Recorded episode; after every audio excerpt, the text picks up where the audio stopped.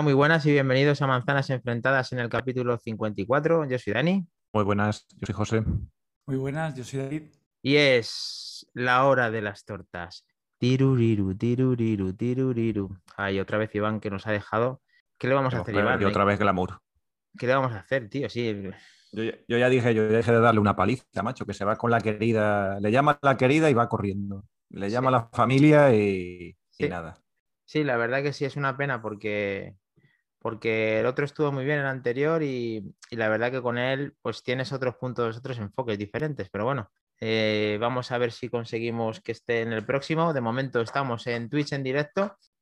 Así que nada, vamos a darle con el capítulo 54 porque cosas sí que hay que hablar de Apple. Entonces, mm, vamos a empezar a hablar de, estas noticias que han, que han acontecido esta, esta semana, que hay varias, que como está la conferencia y la semana esta para los desarrolladores, pues están filtrándose, bueno, filtrándose, están dándose a conocer herramientas, vídeos demos- eh, explicativos, cosas que están dejando para que, para que eh, poco a poco los desarrolladores puedan contar con muchas de las cosas que vamos a contar hoy.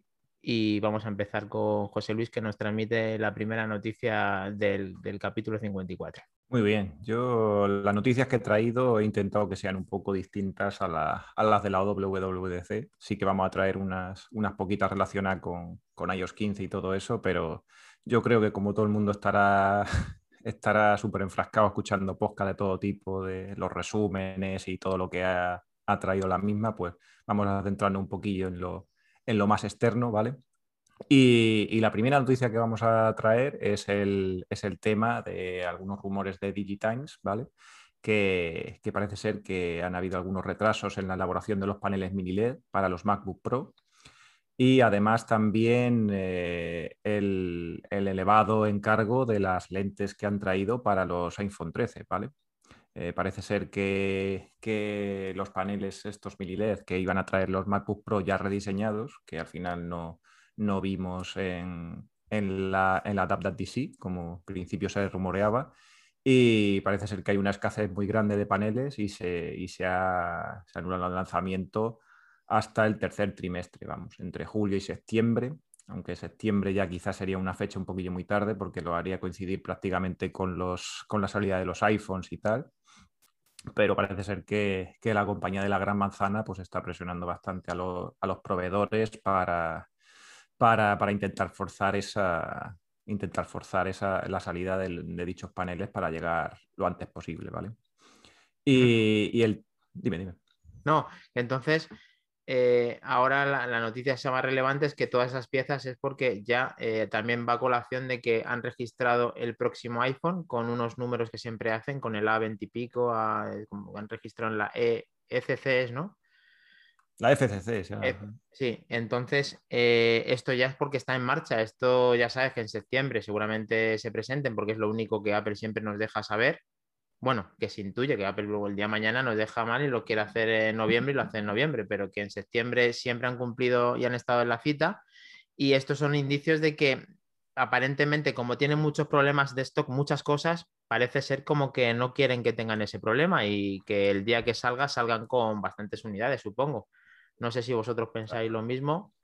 Está claro. Yo creo que, bueno, con el tema de la pandemia del año pasado y tal, que tuvieron que retrasarlo un poco, yo creo que este año no se quieren pillar los dedos y, tanto por el tema de los, de los paneles mini LED como el tema de lo de las lentes y tal, pues eh, quiero, creo que quieren eh, curarse un poquito de espanto y, y, y presionar un poquito para que para que para tenerlo lo antes, lo antes posible. Incluso se habla de hasta un 40% más. Genial. David, ¿qué opinas? A ver, ¿qué tenemos? Ahí por Sevilla, ¿cómo va la cosa? Por aquí, como podéis imaginar, Fresquito. fresquito, treinta y tantos grados de ir con una rebequita, os podéis imaginar.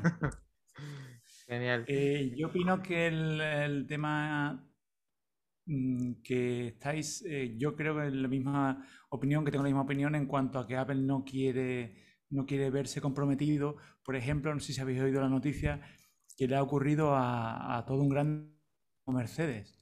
Mercedes ha salido esta semana en las noticias que tenía más de mil furgonetas de su volumen, monovolumen estrella, y los tiene mil furgonetas que le pasan, le faltan piezas electrónicas que le tienen que llegar y como no las tienen, tienen mil y pico furgonetas apiladas esperando.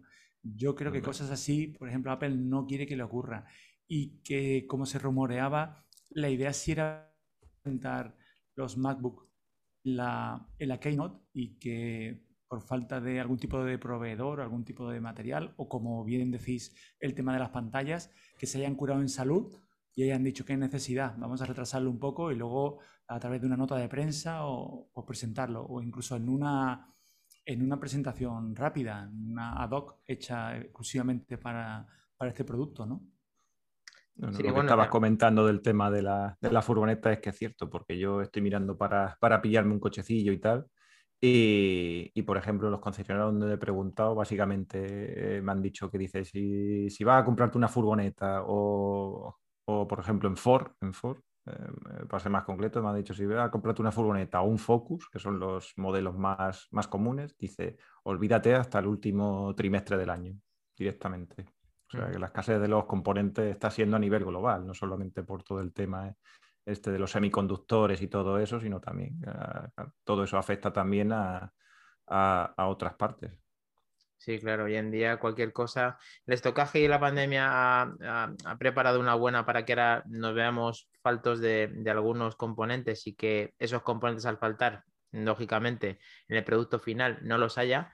Y entonces se agotan las cosas y, empieza un poco, pues eso, el, caos o que no se presenten productos, aunque Apple yo creo que ha hecho una estrategia totalmente diferente porque los AirTags los tenía de antes y los saca ahora, ya lo hemos hablado muchas veces. Eh, el Apple TV aparentemente lo tenía de antes y lo saca ahora y problemas de stock no tiene. El iPad le ha sacado también y el problema le tiene en el 12,9, pero el de 11 pulgadas aparentemente no pasa nada. Ahí, de ahí hablamos que el mini LED eh, como tiene la pantalla de 12,9, es la que se ve lastrada a que no tengan suficientes stock, incluso hasta que no salga un MacBook Pro como iba a salir, eh, según intentó adelantar Browser y según todos los indicios, incluso ya se hacían eco todos de que realmente iban a sacar el MacBook Pro y al final no salió.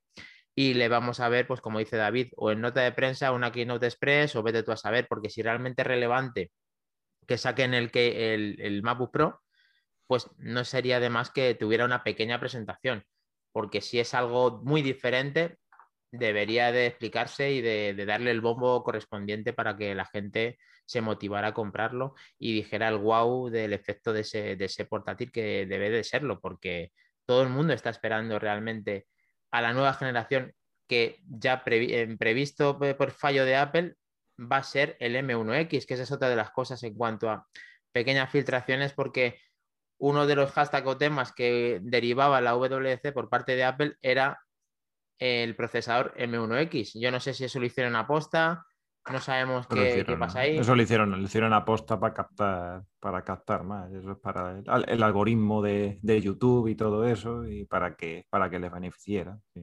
Claro, para que la gente al buscarlo le hiciera referencia. Probablemente se llame así, Muchos lo han llamado así, otros se han llamado M2, otros piensan que van a tener un M1 doble. Ese, esa, eso todavía no lo sabemos. Y, vamos a ver cómo se desenlaza cuando Apple se pronuncie, porque debe de faltar más bien poco. De hecho, los AirPods 3 y esto se le esperan ya para este último trimestre, como, como tarde, ¿no? Porque debería estar octubre, noviembre, diciembre como, como lo normal. Como decía Iván, como decía Iván, para Navidades, para Navidades. Al final va a tener razón y tú. Sí, hombre, hombre, para una vez que tenga razón no vamos a decir que, no. Y tenemos ahora mensajes, saludos desde París de parte de Sebasmor 4000. Eh, saludos especiales a Treki23, que creo que ha sido descontinuado como el HomePod. Eh, pues una buena torta le da el señor Sebasmor, y que siendo la hora de las tortas, entonces aquí le da un buen gancho, un buen aduken. Y tenemos también a Sebasmor que nos dice, ¿vieron la entrevista de Víctor Abarca a Craig Federighi? Eh, esa personalmente no he visto varias. Yo sí la he visto, yo sí la he visto. No sé si lo dice por algo, no sé si lo dice por algo en concreto. Ahora sí no lo, nos lo cuentas tú, José. Y Walter nos dice, buenas chicos, muy buenas, Walter. Pues vamos a continuar. A ver, eh, ya sabemos que tenemos esas piezas que, están generando, esas, esos altos de no, esas altas de los nombres de los próximos iPhones en, en los modelos. Sabemos que las lentes también van a, la están recopilando para sacar adelante este, este nuevo modelo de iPhone y que la pantalla mini LED pues no hay y que se están tratando de, sacarlo adelante. Entonces. También, también decir que también decir que, bueno, que tampoco es fácil satisfacer a Apple en cuanto, por ejemplo, al tema de. no ya las pantallas de los MacBook Pro, que quizás sea un poquito, un poquito bastante menos de, cantidad la que necesiten para sus productos, pero en cuanto a nivel de lentes. Eh, necesitan bastante eh, y por ahí se, el rumor decía que, pues no solamente son las, son las cámaras traseras y delanteras, sino también, por ejemplo, el Face ID y tal. Y, el rumor decía que, el, número de, cámaras que tenían pedido para los iPhone 13 superaría a todo el mercado de Android por sí, por sí mismo. Entonces, parece ser que, José, no sé si hemos comentado o conoces que hay unos estudios de unos analistas, creo que lo comentamos una vez, que prevén que hay usuarios de iPhone en ventana de cambio 350 millones. Entonces es una oportunidad para Apple brutal de batir su récord anterior, que creo que estaba en 231 millones de unidades, que lo hizo en el 2015. Había rumores de que este año igual se batía. Todavía no van así así los números, pero puede ser que con el mismo 12 ya se batan. Pero prevén que para el 13, o sea, para el año que viene, 350 millones de personas ellos sitúan en, lo que llaman ventanas de cambio, en los que ya su tecnología ya les sugiere o porque mm, suelen cambiar de modelo cada X tiempo y que coinciden en esa llamada ventana. Son 350 millones. O sea, es una oportunidad que Apple yo creo que también tendrá estos analistas y que no quieren dejar pasar. Puede ser brutal, brutal. Y que por eso puede coincidir esta noticia a que estén haciendo un buen aprovisionamiento. Pues, además, es que no solamente para los iPhone 13, es que yo creo que la estrategia de Apple, y ya vamos dejando un poquillo esta noticia y tal, eh, pero es que la estrategia de Apple que ha llevado estos últimos años, así lo, así lo, así lo parece, porque ese amplio portfolio de, de, teléfonos que tenemos ahora mismo, eso indica que quieren captar el mayor número de usuarios, tanto nuevos como, como, como antiguos que quieran, que quieran renovar. Quiero decir, entonces tener un teléfono de, Apple eh, totalmente nuevo o, casi de la última generación, como es un S de segunda generación y tal, por 400 y pico euros, 500 euros, pues eh, eso, eso llama, eso llama a la gente. Sí, estoy de acuerdo de que, bueno, no sabía que coincidía con que la gente está sujeta a un cambio y que Apple probablemente haya visto esa información para que todo el mundo se piense eh, habiendo los iPhones que está diciendo José Luis, el portfolio esté toda la representación de iPhones que hay, cada uno tiene el suyo, pueden probar con Apple y lo mismo ya es un cliente más de, la manzana. Entonces, eh, vamos a ver cómo se, desarrolla, porque es muy interesante todo esto, ya que ahora se están experimentando, como habéis dicho, lo de las furgonetas, habéis dicho, yo en mi trabajo estoy experimentando que muchos teléfonos no ya no hay stock. Entonces, creo que, que va todo enfocado a eso y Apple de esas cosas sabe leerlas bien, sabe jugar con el deseo de que no tengan el producto cuando lo vas a comprar, pero también saben y aprovechan los momentos en el que los demás no tienen y él se va a preocupar de tenerlo. Entonces, mm, imagínate que vas a por el S21, S22, no sé cuál será en ese momento, dice, no, ese no le tengo. Eh, ¿Tiene que tienes de gama alta? Pues solamente tengo el iPhone. Pues hombre, pues si ya encima solamente tengo el iPhone y el iPhone está dentro de mis previsiones, lo mismo me pasa un iPhone, que es lo que estábamos hablando. Pero vamos, eso ya eh, tiene que estar motivado por más cosas, no solamente porque no esté el teléfono. Eso. Así que vamos con la siguiente noticia. Nos está diciendo Minotauro BK. Hola, buenas, Opa ese rayito. Sí, eh, Sergio, que juega esta noche a ver si puedes jugar en primera división eh, en la final contra el Girona. Dice que nos, eh, nos, ve con un ojo y con otro en el E3 de Microsoft. Ostras, pues no sabíamos que coincidía con el E3 de Microsoft. Pues sí, luego nos cuentas a ver qué tal, si hay algo interesante ahí en el E3 aparte. Y nos veía, Baltar17 eh, nos ha saludado. Buenas chicos, no sé si lo he dicho antes. Y ahí estamos nosotros también dentro del chat ahí hablando. Genial, pues seguimos. Muy bien, pues continuamos con la siguiente noticia y es, eh, bueno, parece ser que eh, otro nuevo rumor eh, y este viene, viene un poquito a continuación de todo lo que habíamos oído, oído antes. parece ser que, que Minchi Kuo indica que las gafas de realidad aumentada llegarían casi con toda seguridad para el segundo trimestre del año que viene, ¿vale? Segundo trimestre de 2022, ¿vale? Eh, nosotros, yo creo que todo el mundo o, muchos de nosotros esperábamos eh, alguna cosita en la, en la para que un aperitivo, un abrir de boca de que fuera inundando nuestra imaginación y nuestras mentes de, de qué pudieran ser las gafas, aunque no se presentaran y ni siquiera un modelo, un modelo, un modelo base o un, prototipo y tal. Eh, en principio creo que no se ha visto nada aparte de, las pocas cosillas de, AR que, se hayan podido presentar, pero nada exclusivo y en concreto para, las gafas. Entonces, pues eh, parece ser que eso indica que para, la, para el año que viene y ya en el segundo trimestre, es decir, a mitad de año, pues, pues podríamos ver ese, ese lanzamiento. Y lo dice Minchi Kuo que tiene, ha tenido últimamente bastante, bastante acierto, ¿vale? Sí, a ver, Minchi Kuo lo que pasa es que trabaja mucho como a largo plazo y claro, fue, a largo plazo ahora mismo no es tanto, porque es el año que viene.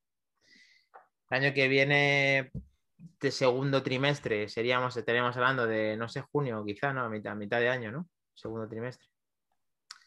Claro, mitad de año, mitad de año. Más de o marzo, menos. De marzo, de marzo a junio, sí. Oye, pues ahí ver un indicio de las gafas, pues eh, ya casi con, seguridad, yo creo que está a tiempo de que, de que sí que sea así, que puede que sí que acierte esta vez.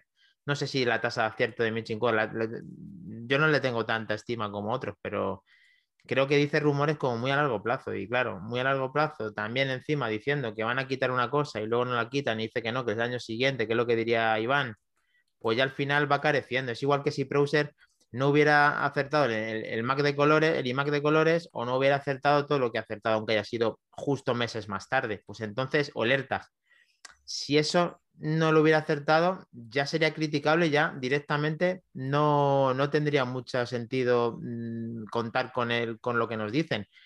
Michinkuo es que está diciendo pues mucho, muchas cosas, que quitan el notch, que las gafas, que tal. A ver, vamos a darle, es el que se está atreviendo a decir algo relacionado con las gafas. Yo tengo muchas ganas, como todos sabéis, de que sea verdad. Lo que pasa es que no me quiero hacer ilusiones porque, a ver, eh, debería haber algún indicio ya. Apple sé que se sabe que está trabajando en ello. Lo que pasa es que mm, el pistoletazo de salida de la gafa, no sé si es que se está viendo no amenazado por otras marcas que no le van a poder competir. No sé si tienen las cosas muy claras para poner eso en situación. No se sabe exactamente eh, el puzzle. Yo no lo tengo completo para poder saber cuándo lo van a poner. Me encantaría que sean cuanto antes y me parecería pronto indicios el año que viene a mitad de año. Me parecería algo positivo porque una vez que nos entreguen el iPhone 7 y los MacBook Pro, que presumiblemente es a finales de año, prácticamente te estás encontrando con el inicio de las gafas. Entonces, es esperanzador aunque sea para la faceta de los developers, pero no sé qué piensa David de todo esto.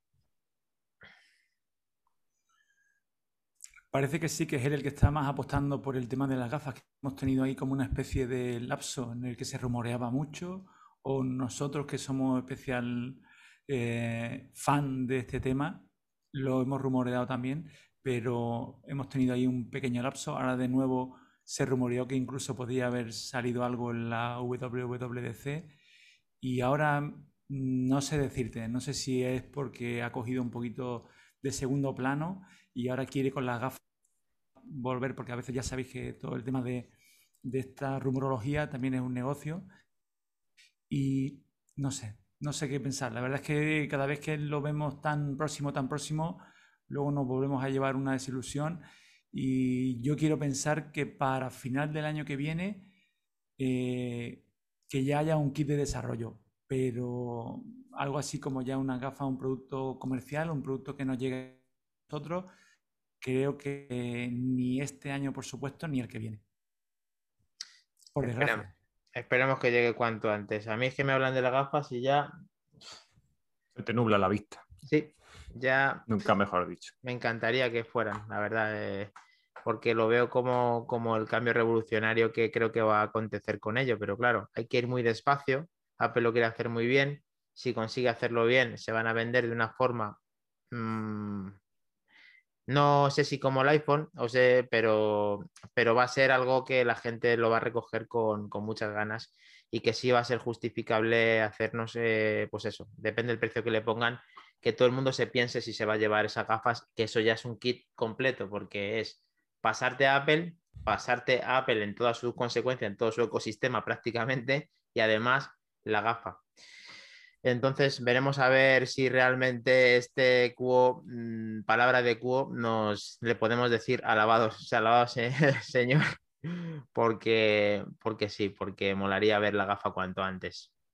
No me dediquéis esto porque me pongo nostálgico. Ya yo quiero que, la pongan y, es que ya me han chafado tantas veces. Me han después roto de los Después de los varapalos, después de los varapalos ahí.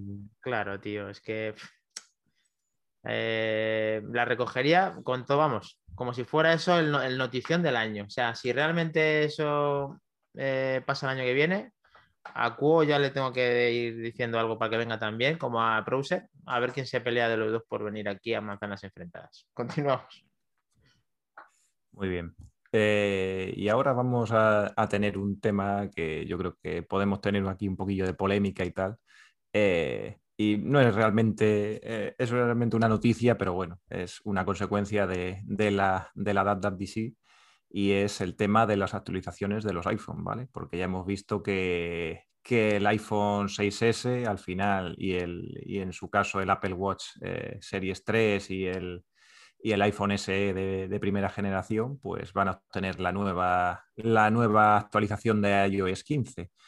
Y, bueno, pues esto hace que, tengamos iPhones con siete años, que se dice pronto, siete años de actualizaciones oficiales de, a los nuevos sistemas operativos. Ya no actualizaciones de seguridad y tal, sino, sino directamente actualizaciones oficiales, ¿vale? Y esto, pues, eh, bueno, tiene su parte positiva, obviamente, porque todos aquellos usuarios que tengan estos teléfonos y este reloj, pues van a tener eh, el nuevo sistema operativo. Ya veremos cuántas funciones pueden utilizar, porque el hardware pues, ha cambiado mucho en estos, en estos años, pero, pero asimismo también puede ser considerada un, lastre, un lastre como yo lo veo y tal, para, nuevas funcionalidades, porque eso al final que, que, estos teléfonos o este reloj tengan este software indica que los cambios que ha tenido el sistema operativo pues son bastante, bastante menores. No sé cómo lo veis vosotros.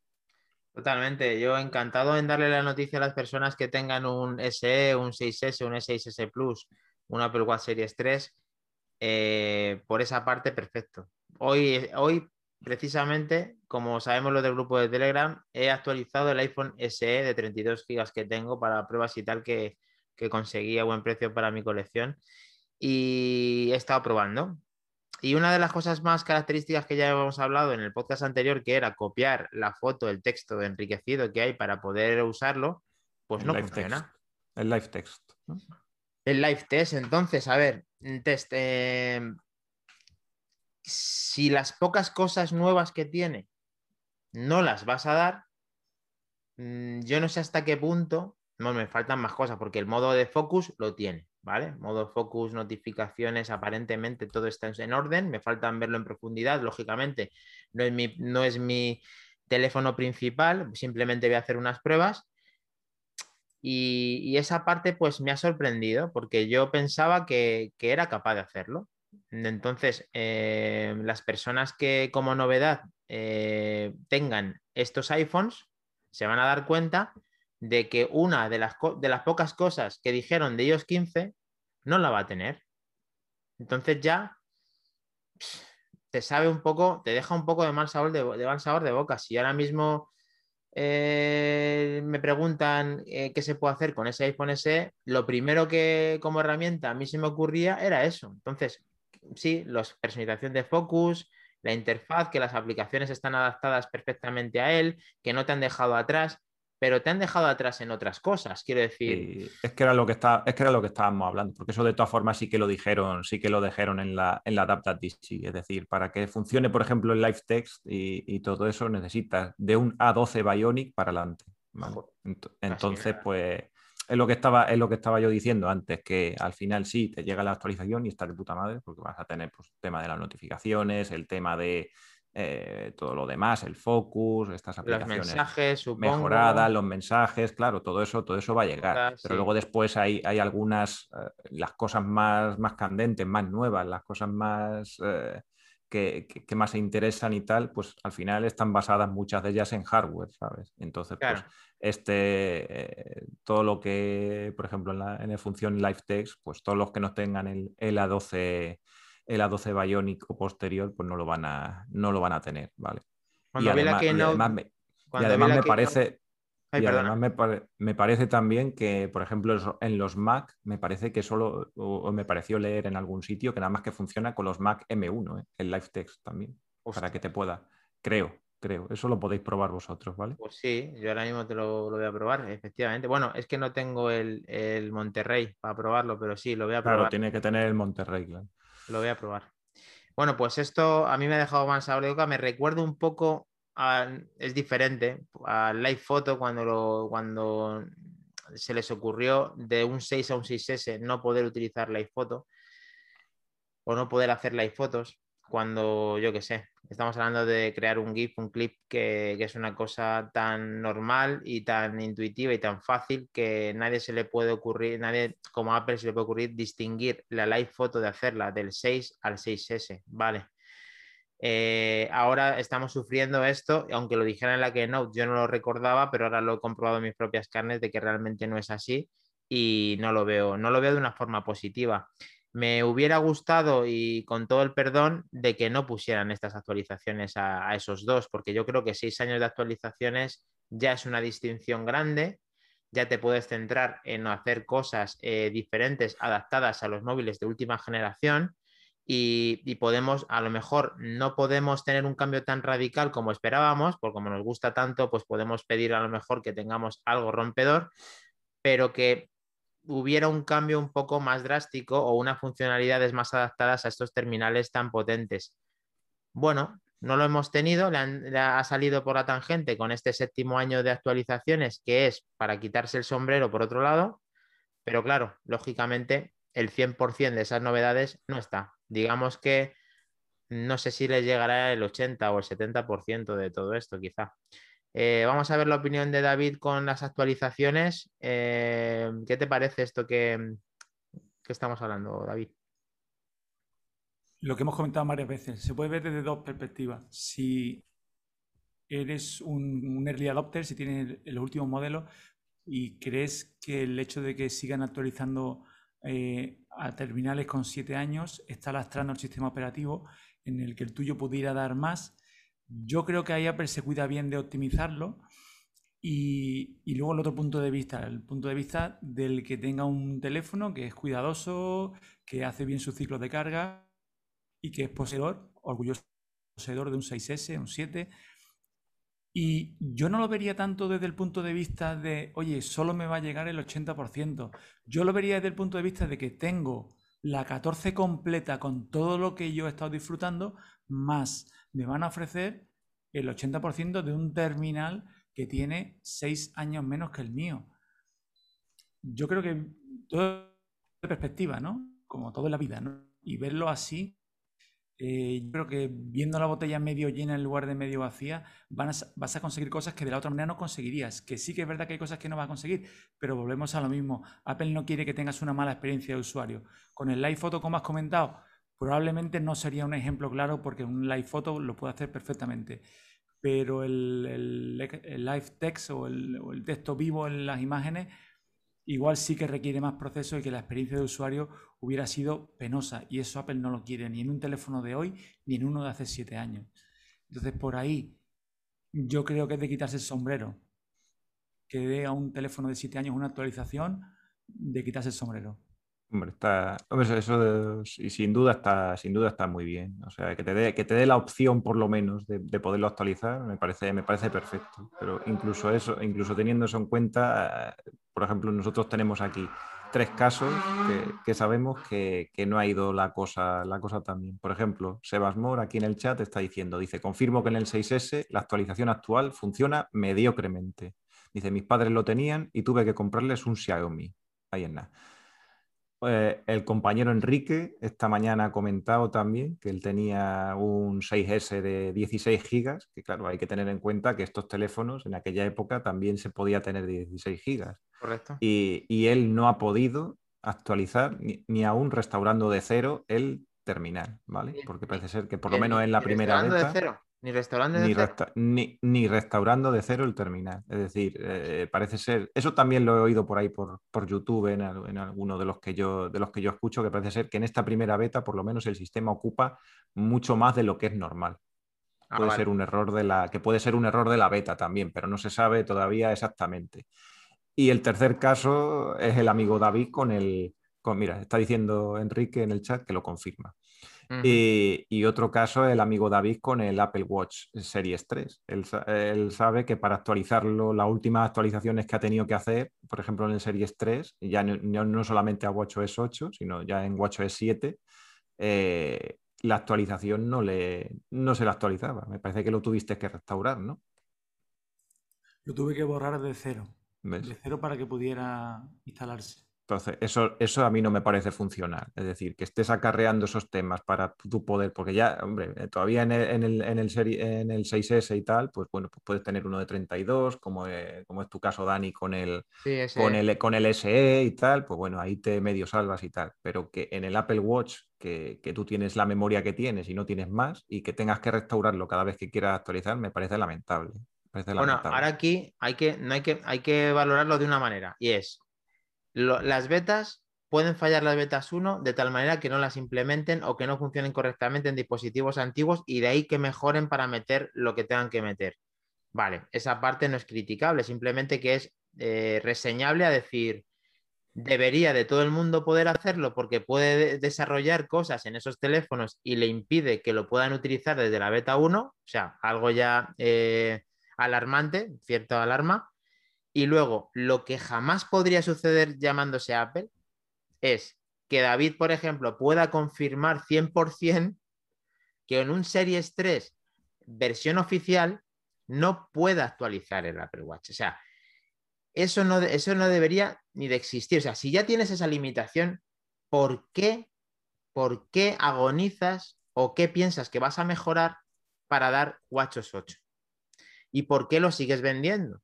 Hombre, lógicamente lo está siguiendo vendiendo porque le va a dar soporte otro año más. Ahora, vamos a ver cómo se descontinúa este producto. Eh, me está sorprendiendo eso por parte de Apple y me sorprende mucho todos los quebraderos de cabeza que están dando los Apple Watch que ya se sabe que no se pueden restaurar eh, tan fácil y por eso la gente tiene tanto miedo en poner actualizaciones, betas, etcétera. Em, tiene que hacerlo de otra forma y lo ha hecho, ha sido un poco más inteligente por el tema de que ahora los Apple Watch como mínimo tienen 32 gigas y casi ningún smartwatch tiene esa capacidad. O sea, es uno de los smartwatches que más capacidad tiene. Eso da mucho, mucho margen y para ser Apple es asombroso que Apple sea uno de los que en sus smartwatch, o sea, en su Apple Watch, tenga más gigas que ninguno, cuando siempre ha pecado de no tener tanta capacidad, justo lo contrario que estamos hablando con el, con el Apple, eh, perdón, con el iPhone 6S de Enrique, que se, ha, se ha, vendido durante tantos años 16 gigas, que ahora mucha gente se va a encontrar con actualizar a iOS 15 con 16 gigas. Y como eso no lo solucionen, va a ser un problema grande para estas personas. Al final, lo que, lo que era una cosa de agradecer y quitarse el sombrero se puede convertir en todo lo contrario, se puede convertir en una mala experiencia. No le vamos a decir nada con la beta 1, pero como esto siga sucediendo y, se sigan repitiendo los problemas, eh, cada vez la alarma va a ser una alarma más, más fuerte hasta ver si es una catástrofe. De momento, vamos a darle tiempo para ver cómo desarrollan todo esto. Pero no pinta muy bien con el tema de las actualizaciones y los. Ah, están queriendo estirar el chicle en ocasiones demasiado y.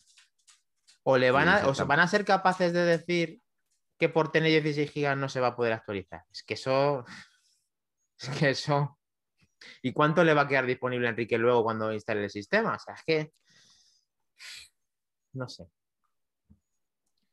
Hay cosas un poco raro, sí. Que hacen mal y cosas que, que sí que hacen bien. Por ejemplo, eh, a mí me llama la atención el hecho de que en el, 2000, en el 2021, para dispositivos como un iPhone 5S, Apple haya sacado tres actualizaciones de seguridad, la 12.5.1, 12.5.2 y 12.5.3.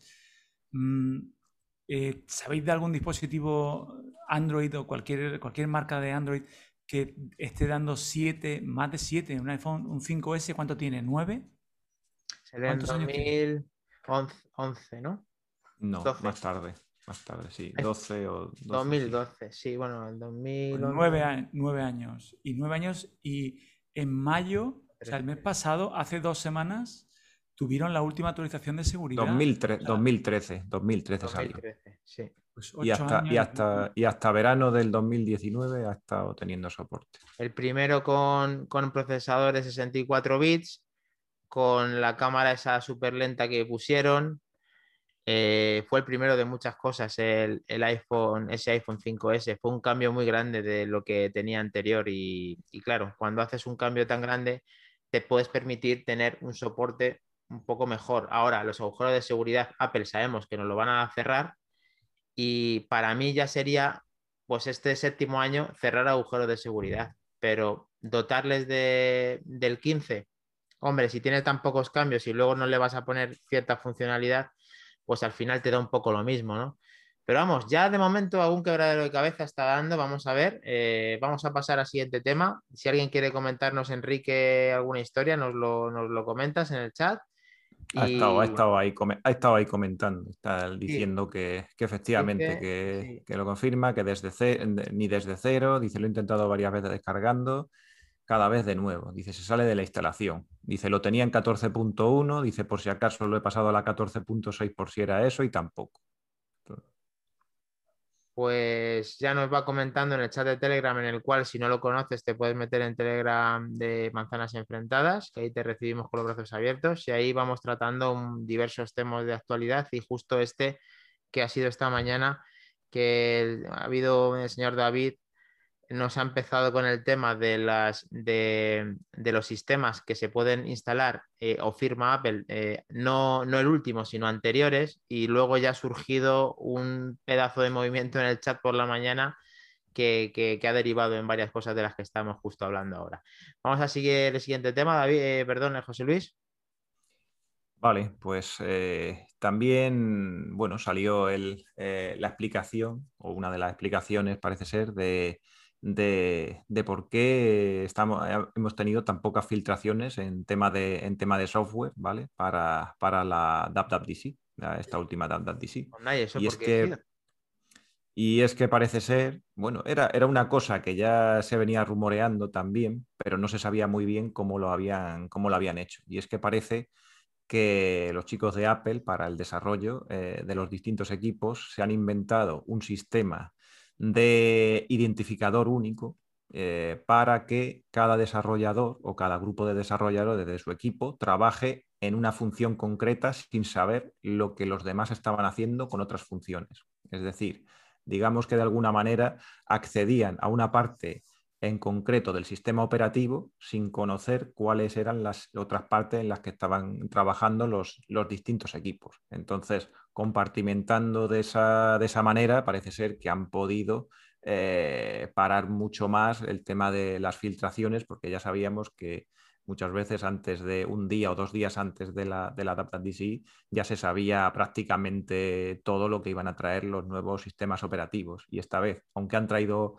poquitas cosas bajo mi opinión, o poquitas cosas, no a nivel de, desarrollador, lo voy a decir bien porque eh, a nivel de desarrollador parece ser que ha sido una de las mejores, una de las mejores eh, keynotes de desarrolladores que ha habido.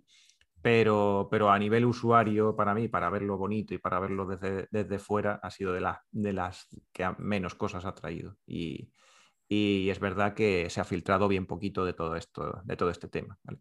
Sí, va a hacer el chiste fácil de que, claro, entre, entre que han trabajado de esa forma y que no han presentado prácticamente nada, ese es el chiste fácil, claro. Luego, cuando ya eres eh, un poco consecuente y quieres decir las cosas, las escuchas, no solamente las que nosotros opinamos, sino gente que es desarrollador, gente que tiene diversas opiniones, nos está diciendo de que efectivamente esto va a traer mucha estabilidad, esto lo están agradeciendo mucho los desarrolladores, este, este sistema se va a perfeccionar mucho y va a tener muchas herramientas nuevas, aunque no lo parezca, y eso es lo que nos dicen los desarrolladores y que están encantados de todo esto. Ahora, el usuario de a pie del que ve la Keynote de que es un fricazo o que tiene opiniones de que puede decir, le pueden salir sapos y culebras de la boca, pues ahí puedes estar diciendo, pues sí, te has inventado un sistema en el cual se puede filtrar poco, pero luego encima aparentemente no presentas nada. Entonces, claro, filtraciones cero. Pero no sé si eso es una cosa muy buena, porque claro, se supone que cuando tú trabajas, no trabajas para algo en concreto, trabajas para algo colectivo, ¿no? Entonces, sorprende que sean capaces de ser selectivos en lo que están trabajando. Yo no sé de qué manera se elabora un sistema operativo o cómo se complementa o cómo se mejora, pero yo, yo intervengo en que son grupos de trabajo. Entonces, claro, no sé si es que los grupos de trabajo no se juntan unos con otros para que se vaya, pueda filtrar y se pueda hablar más del tema, de que pueda caber en bocas de terceros, de que no lo sé. Apple por lo menos está teniendo cuidado, según nos estás contando, José Luis, que ese dato lo desconocía, cogiéndolo de la mejor manera, es eso, de que se está preocupando de que no se filtre, de que sea realmente algo más estanco, porque últimamente la verdad que las noticias están llegando eh, a cascoporro de constantemente cosas que luego muchas veces en un porcentaje bastante alto se materializan y entonces al final, si estás atento de todo esto, la Keynote no es una Keynote en cuanto a que te están presentando, es simplemente te están desvelando lo que a ti te habían adelantado. David, tu opinión. En cuanto al software, yo creo que no sé por qué lo hacen ahora y no lo han hecho antes. 2021 y ahora a Apple se le ocurre eso, dividir por departamentos y que no estén comunicados entre ellos. Yo lo veo que lo podían haber hecho hace ya mucho tiempo, porque el software sí lo han ellos. Si me dices hardware, hardware es súper complicado porque andan a una fábrica, en la línea de producción, se pueden filtrar, se filtran los renders, se filtran los fabricantes de carcasas, un montón de filtraciones. El hardware es muy difícil de mantener en secreto, pero el soft, yo creo que lo tenían súper fácil. Entonces, esto de ahora, no sé si es que han implementado alguna nueva herramienta y como hace Apple en todo, le quieren dar su bombo. No sé, yo creo que lo podían haber hecho mucho antes, si no lo estaban haciendo ya. ¿No veis que vamos a dividirnos por compartimentos o por partes para que uno no sepa lo que yo creo que esto ya lo veíamos en las películas de las grandes empresas hace 10 años. Esto no sé por qué le hacen ahora tanto bombo. ¿Habrán creado algún... Sí, lo que pasa, yo creo que, yo creo que más, eh, la noticia va, más por el tema de, cómo, de cómo lo han hecho. Yo eh, estoy contigo en que seguramente, porque toda la vida, toda la vida de Dios, pues ah, cuando tienes un proyecto, un proyecto grande y tal, pues lo compartimentas lo compartimentas para distintos equipos y tal, pero yo creo que la noticia va más por la manera en la que la han hecho, es decir, que tú puedas acceder, tú tengas todo el programa, tú tengas todo iOS y puede, o todo el sistema operativo en el que estés trabajando, puedas desarrollarlo al mismo tiempo, pero que ese grupo de trabajo solo tenga acceso a las partes necesarias para desarrollar el trabajo en el que estén haciendo, pues por ejemplo el del live text, pues que nada más que tenga acceso a a la parte del software de cámara, a la parte del software de tal. Y en este, en este tema están trabajando este, este equipo, en este equipo, en este equipo. Y que con ese identificador solo te dé acceso a las partes del código que necesitas, que yo creo que va más por ahí la, noticia y tal, pues no sé, a mí me parece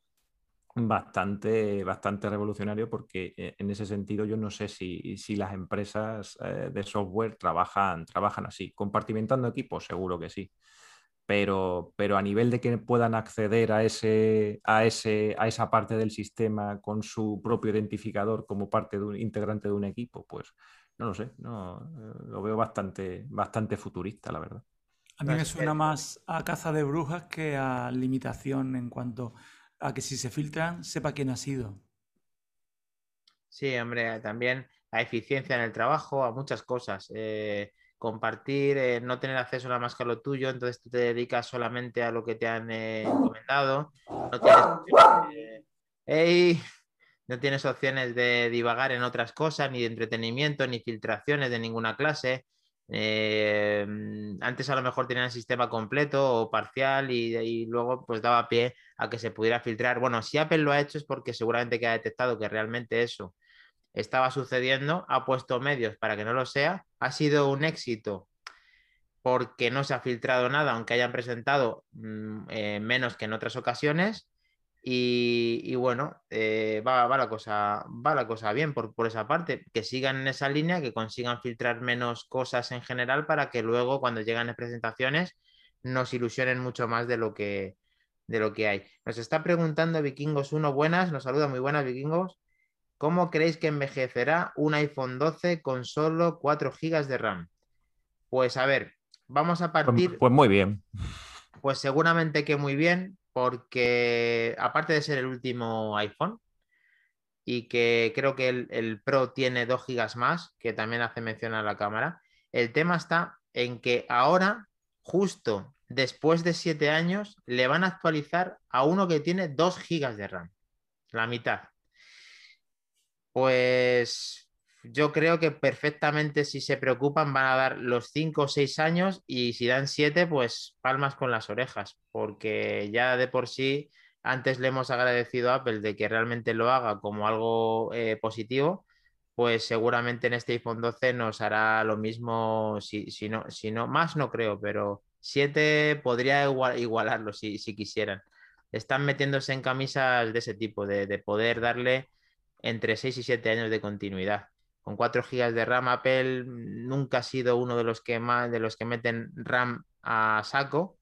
Y ya en el iPhone 12 Pro mete 6, que está más o menos a la altura de las gamas altas, aunque es verdad que 4 es algo escaso comparándolo con sistemas, con, con sistemas de Android, o sea, con teléfonos de la competencia. Las gamas altas están moviéndose entre 8, 12 y 16.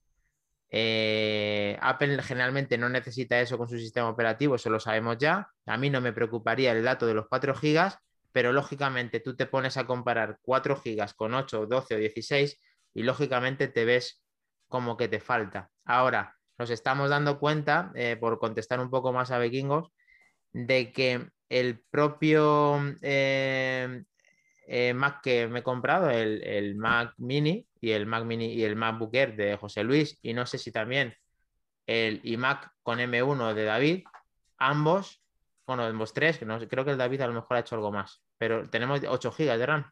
No, era de, era de 8 también, creo. Pues 8, entonces, los tres tenemos 8 GB de RAM en un pedazo de ordenador que se come a, toda la- a casi toda la competencia. Mm, 4 GB de RAM en un sistema operativo de móvil, pues debe de ir de escándalo. No creo que vayas a tener ningún problema, yo estaría totalmente tranquilo. Y bueno, eh, vamos a ver cómo nos sorprenden y qué actualizaciones tienen luego de hardware eh, los iPhone 13. No sabemos eh, qué van a hacer ahí con la RAM ni nada, pero poquito a Hay poquito. que cambiar el, hay que cambiar el chip. Igual que, que el Mac no es un, no es un Windows, o sea, el Mac OS no es Windows, la gestión de la RAM es totalmente diferente. Claro. Eh, igual que el. eh, y lo mismo pasa con iOS o con un iPhone y con un terminal Android. Co- Como bien dices, con 12, 16, no tiene nada que ver. Yo estoy convencido que con 4 GB ese iPhone 12 va a dar pelea, pero mucho tiempo. Mucho tiempo. ¿eh?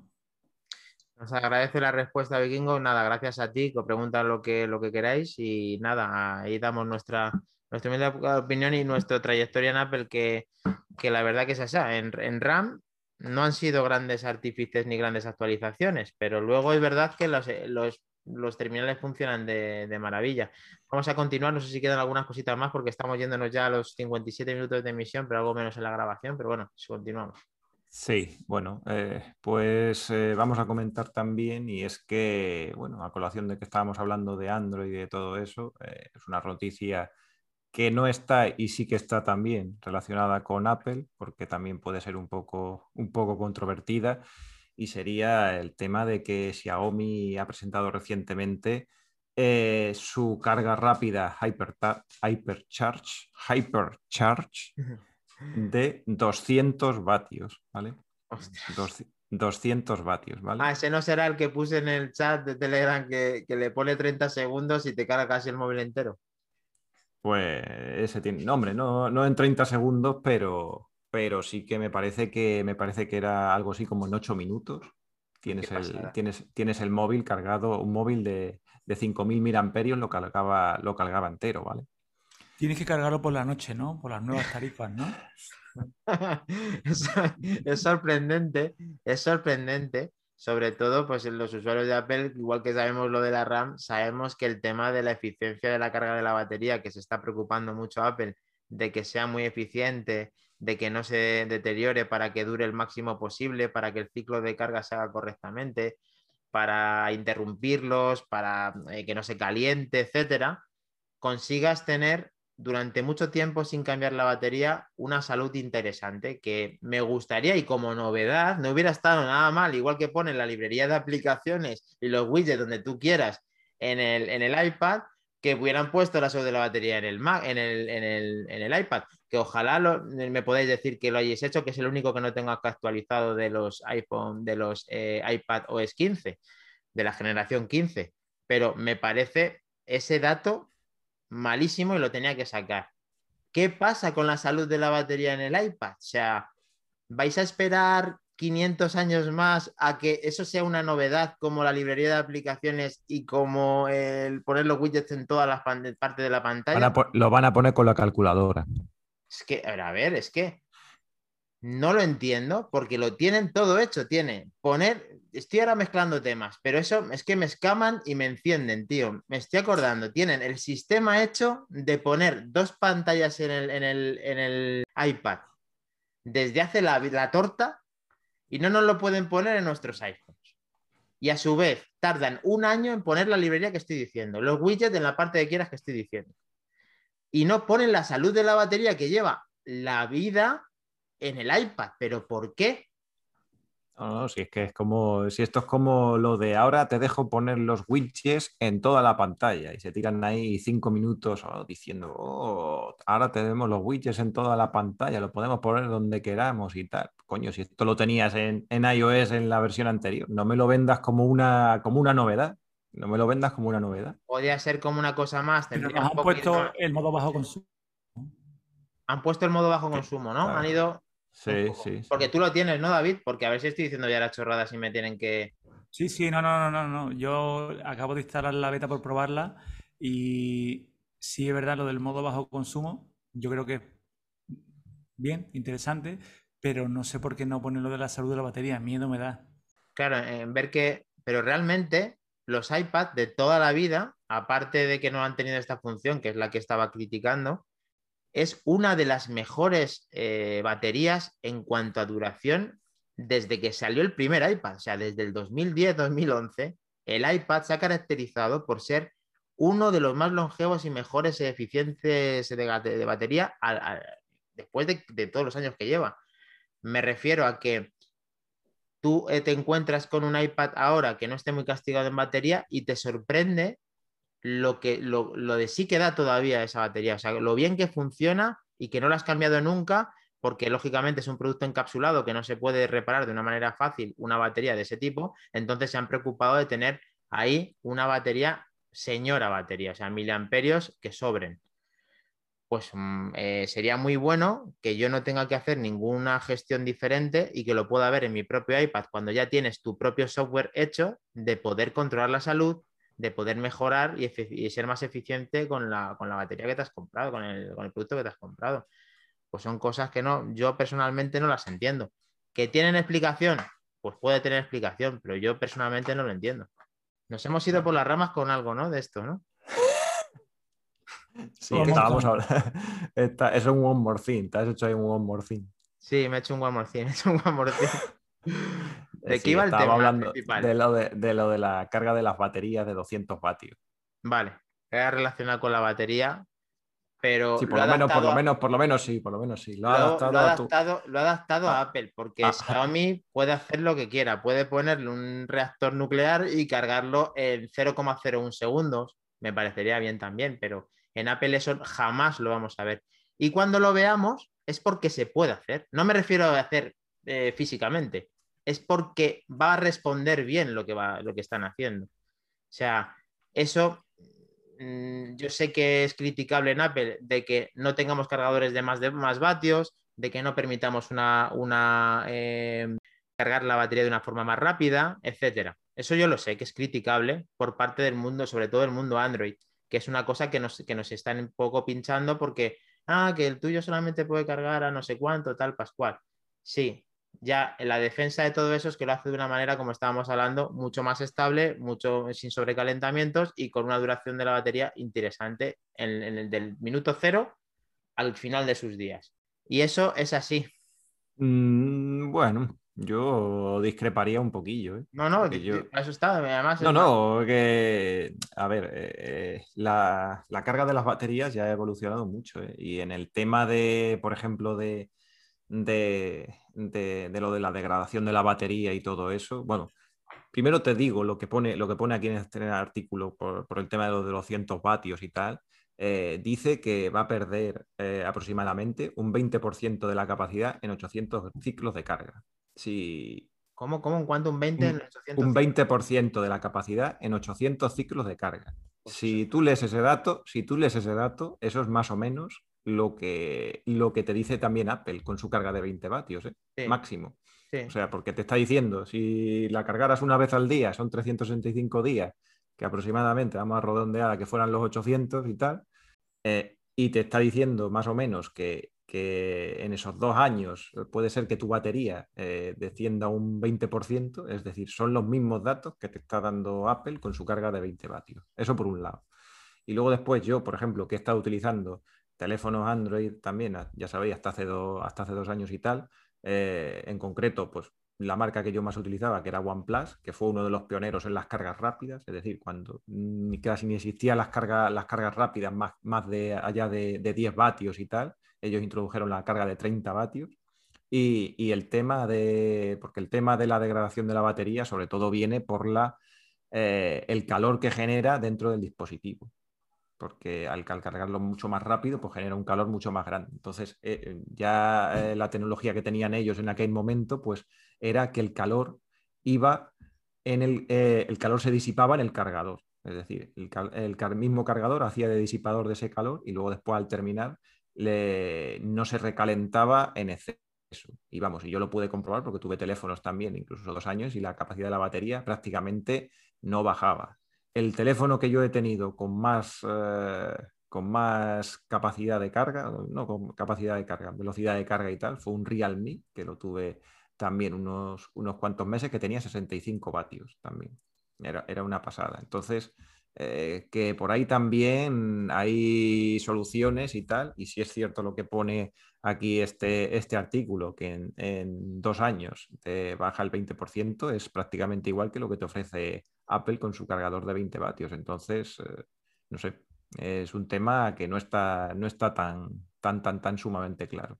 Que yo también cargo, cargo lento, ¿eh? o sea que yo, como yo lo cargo por la noche, yo me pongo mi, en, una, en una regleta que tengo en, eh, en, la, en, la, mesilla de noche y lo cargo a través de ahí y tal, y es una carga de 2 amperios normal y corriente y, y, baja, y, así, pero, pero que no pueda tener a más de eso por la degradación de la batería, yo no sé, no sé qué decir.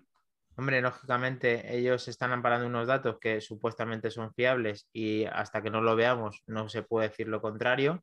Efectivamente, los 800 ciclos de la carga aparentemente puede bajar en el resto por parte de Apple ese 20% que estamos hablando. Y que si eso es correcto, estaría como a la orden del resto de baterías, cargándolo de una manera súper rápida. Y, y si han avanzado en ese campo, pues hay que, hay que aplaudirles en el caso de que eso funcione así. Apple, aparentemente, la manera en que nos vende a nosotros los productos o nosotros intentamos comprender de qué manera va es de la que yo estaba comentando, de que hacen una, eh, eh, tienes que tener cargador original, cable original y con los componentes y esa carga que el, el que realiza y analiza esos componentes que estamos diciendo, es capaz de saber si hay alteraciones en el teléfono y que no sufre absolutamente nada del teléfono. ¿Que te lo puedes creer también? Pues en teoría, pues a ver, ya para que haces confiar, te gastas 1.200 euros en el teléfono, pues confías ya no solamente en eso, en tener los, ese componente de primera calidad en principio, ya de perdidos al río, y de que nadie te y que salvaguardes el mejor, la mejor batería o la salud de tu, de tu equipo, pues de la mejor manera para que sea más eficiente en el día a día. No creo que sea igual cargar con 30 o 20 vatios que con, ¿cuánto hemos dicho? 200. 200 vatios. Vale. Aparentemente, por número, no debería de, ser lo mismo en ninguno de los efectos y debería de ser algún tipo de alteración. Y si lo han hecho ahora Xiaomi y lo han hecho de una manera que es de analizar, de copiar o de lo que sea, pues seguramente esto lo veamos portado a diversos, eh, primero Android y seguramente que si Apple han visto que esta es la parte eficiente de cargar una batería, lo portará al iPhone. De momento creo que, que no debe ser los datos tan bonitos y que seguramente Apple poco a poco avance con todo esto y podamos beneficiarnos de cargar antes nuestros iPhones. Yo de momento hago lo que tú, lo cargo por las noches, él en teoría analiza, que eso no, no sé si lo hacen los demás de esa manera tan eficiente, de qué manera tiene que cargar el teléfono para cuando yo lo cojo, cuando me levanto y así eh, no sufra la batería. Igual. Y entonces esa parte es cuando le da por hacer, porque hay veces que lo hace y veces que no lo hace, esa parte es la que no comprende prácticamente nadie. No sé, no sé si que nos digan si no en el grupo de Telegram o en el chat. Y queremos saber la opinión de David del tema baterías, que hay controversia. Yo empezando por el principio no me creo los datos estos de, Xiaomi. En mi opinión, o sea, meterle 200 watts a un, teléfono, mm, luego lo de lo que ha comentado José, que conocemos su pasado oscuro y, y nos aporta muy buena información sobre el mundo Android sí que es verdad que hay cosas en, carga, sí que hay aspectos muy punteros, pero en 200 vatios móvil yo creo que no está todavía. Eh, creo que uno de los grandes investigadores o descubridores en el mundo de batería y de carga es Tesla. Y Tesla en lo que más insiste, una de las principales características que tiene de los últimos modelos suyos, es la eficiente refrigeración de las baterías para que la carga sea óptima cómo refrigerar la batería de un, móvil, de un Xiaomi o de un iPhone que está tan embebida, tan, es muy complicado de refrigerar. Uno de los principales avances del, de la última carga inductiva del Safe, por lo visto, era que también el mismo sensor, o sea, la misma base de carga, es, es consciente de la temperatura que está adquiriendo el teléfono y tiene retroalimentación, tiene feedback con el cargador para ir bajando la potencia en función de la temperatura. Y estamos hablando de 20 vatios, un cargador de 20 vatios. O sea, no me quiero ni imaginar 200 vatios, pero claro, ellos, ¿qué te van a decir? Un 20% que puede ser la degradación, como bien dice José, normal o habitual de un teléfono con una carga rápida. Normal, pero normal 20, no 200. O sea, me parece... Y luego es que solo me imagino darle la vuelta al teléfono y ponerle un sobre de palomitas encima. Bueno, a lo mejor que también es que en Android hay muchos que, tienen la refrigeración líquida y demás, y, eso Apple, pues de momento, pues no, no, ha optado nunca por ello porque tienen otro comportamiento, todos eh, el procesamiento y demás. El procesador no tiene otro tipo de, de, bueno, si es que estamos viendo que el ordenador de José Luis no tiene ventilación y, y va como un tiro, entonces no le hace falta. Pero claro, si le pones refrigeración líquida, pues a lo mejor compensas ese problema de que, de que bajes la temperatura del teléfono si lo precisa. La verdad es que son campos técnicos que solamente hablamos de opiniones. Yo no sé si José Luis tiene un dato un poco más técnico.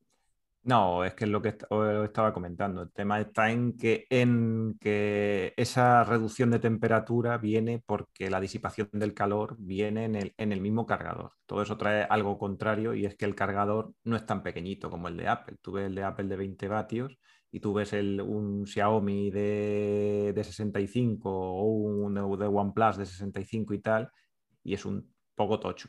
Es un poco Pero tocho. Explícamelo, José, perdona, explícamelo a mí que estoy hoy un poco torpe. A nivel cuñado, ¿cómo puede un cargador con un metro y medio de carga disipar la temperatura de un teléfono?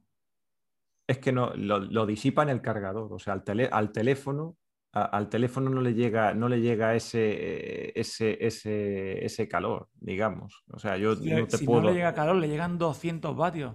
Y ese, esos 200 vatios entrando a la batería es lo que la calienta la batería. ¿Cómo sacas el calor de la batería hacia el cargador? A no ser que tengan...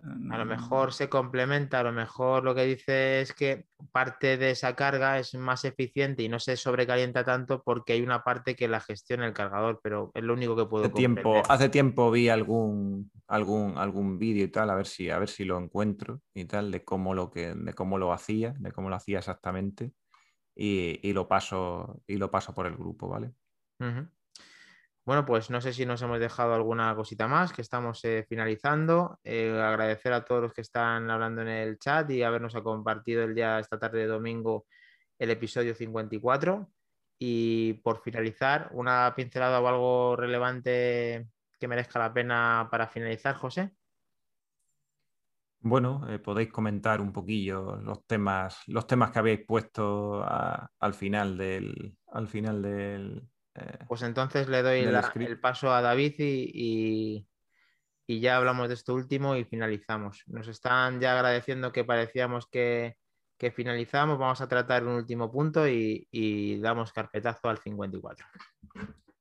David. A comentar brevemente que había un par de, de noticias, había un render del gran Procer, que ya sabéis que nos encantan esos renders, de rumorología acerca del, iPad mini, que es un producto que tiene un nicho, tiene un grupo de, compradores, de admiradores, es un producto muy, muy coqueto, muy, muy dirigido, y entonces se rumorea que va a coger un poco el estilo último de los iPad, con los marcos más estrechos, que perdería el, botón Home, el, iría, eh, o sea, perdería el touch ID, porque pierde el botón Home, iría en el botón de encendido, eh, que adquiriría el USB-C, mejores altavoces, un chip, se rumorea que es la 14 y que se le capacitaría con 5G. Y luego ha habido una noticia curiosa y es que igual puede que le acompañe en el lanzamiento un nuevo Apple Pencil que le llamaremos Mini, Apple Mini, y que rumorea que sea para final de año. Estos rumores coinciden también con los de Burman y con varios eh, de, de Bloomberg. Luego, cierta velocidad sí que se le puede dar. Muy interesante lo del iPad mini, es verdad que tiene un nicho, es verdad que, ojalá que lo pongan para que justifique el hueco del Mini 5, que le veo fuera de lugar en todos los aspectos, en precio, en, desfase, de, en todo en general y que actualicen ese producto, ahora pasaría el efecto contrario. El Mini tomaría la delantera de educación, eh, de educación y merecería la pena el precio que ponen que es, el, que es el iPad, si es que no lo suben más. Pero muy interesante el dato de que puedan poner a la altura el iPad mini y me mola la idea de un Apple Pencil mini también. Pues, eh, ¿algo más, eh, David? Ahora no, eh, tenemos algunas noticias recientes que guardaremos para el próximo podcast, para crear un poquito de expectación. Genial. Pues nada, pues muchas gracias. Me deseaban suerte porque ganas el rayo esta noche. Muchas gracias, Sebas. Gracias a todos que nos desean suerte también para, para grande. Vale, genial. Pues eh, vamos a finalizar el capítulo recordando los, el Twitter y, y las redes sociales. Eh, con David que tengo aquí, lo estoy viendo en pantalla. Eh, David barra baja mm en Twitter, arroba David barra baja en Twitter. Perdón, David barra baja mm, ¿no? Vale. Eso es. Arroba José Luis Velaz Q, letra Q final. Eh, podéis hablar con él en Twitter y comentar lo que queráis. Le podéis dar caña con el tema baterías, que es lo que ha, lo que ha acontecido también en, este episodio. Conmigo en arroba con el Twitter de nuestro podcast, eh, arroba M Enfrentadas. Eh, podéis seguirnos también en este grupo que hemos hablado para poder tratar todo lo que estamos hablando y podéis también eh, seguirnos en Manzanas Enfrentadas en, en la plataforma de Instagram y también todo junto en este canal de Twitch en el que te tienes que estar suscrito ya porque veo que nos hemos quedado en los 75 y hay que ir subiendo esto. Mm, sin olvidarnos ya para aprovechar todo esto que tienes que dejarnos reseñas para ver si unas críticas constructivas en nuestro, en nuestro podcast, en la aplicación podcast, que es la que recoge todo esto, para que, sepamos que sepamos que si vamos por buen camino o no, aunque Pero ya, se oye bien, ya se oye bien todo. Esa parte la tenemos y nos interrumpimos está, menos. está controlada. Vale, parece que nos interrumpimos menos. Siempre constructivas, ¿eh? Vale, genial. No sé si acabo de decir, mira, me dice Minotauro BK, constructiva, dice el cachondo. Bueno, pues Minotauro, aprovecha, aunque sea desde un PC o de tu Oppo, pero eh, valorarnos en donde, en, podcast o en donde tengas tu plataforma. Eh, pero ya sabes, constructivas como estamos diciendo. Y finalizamos diciendo que el señor arroba Treki23 también le puede dar una colleja a nuestra parte por ausentarse en este último podcast 54 y esperamos veros pronto. Muchas gracias y hasta el próximo podcast, chicos. Muchas gracias, un saludo. Hasta luego, chicos. Chao.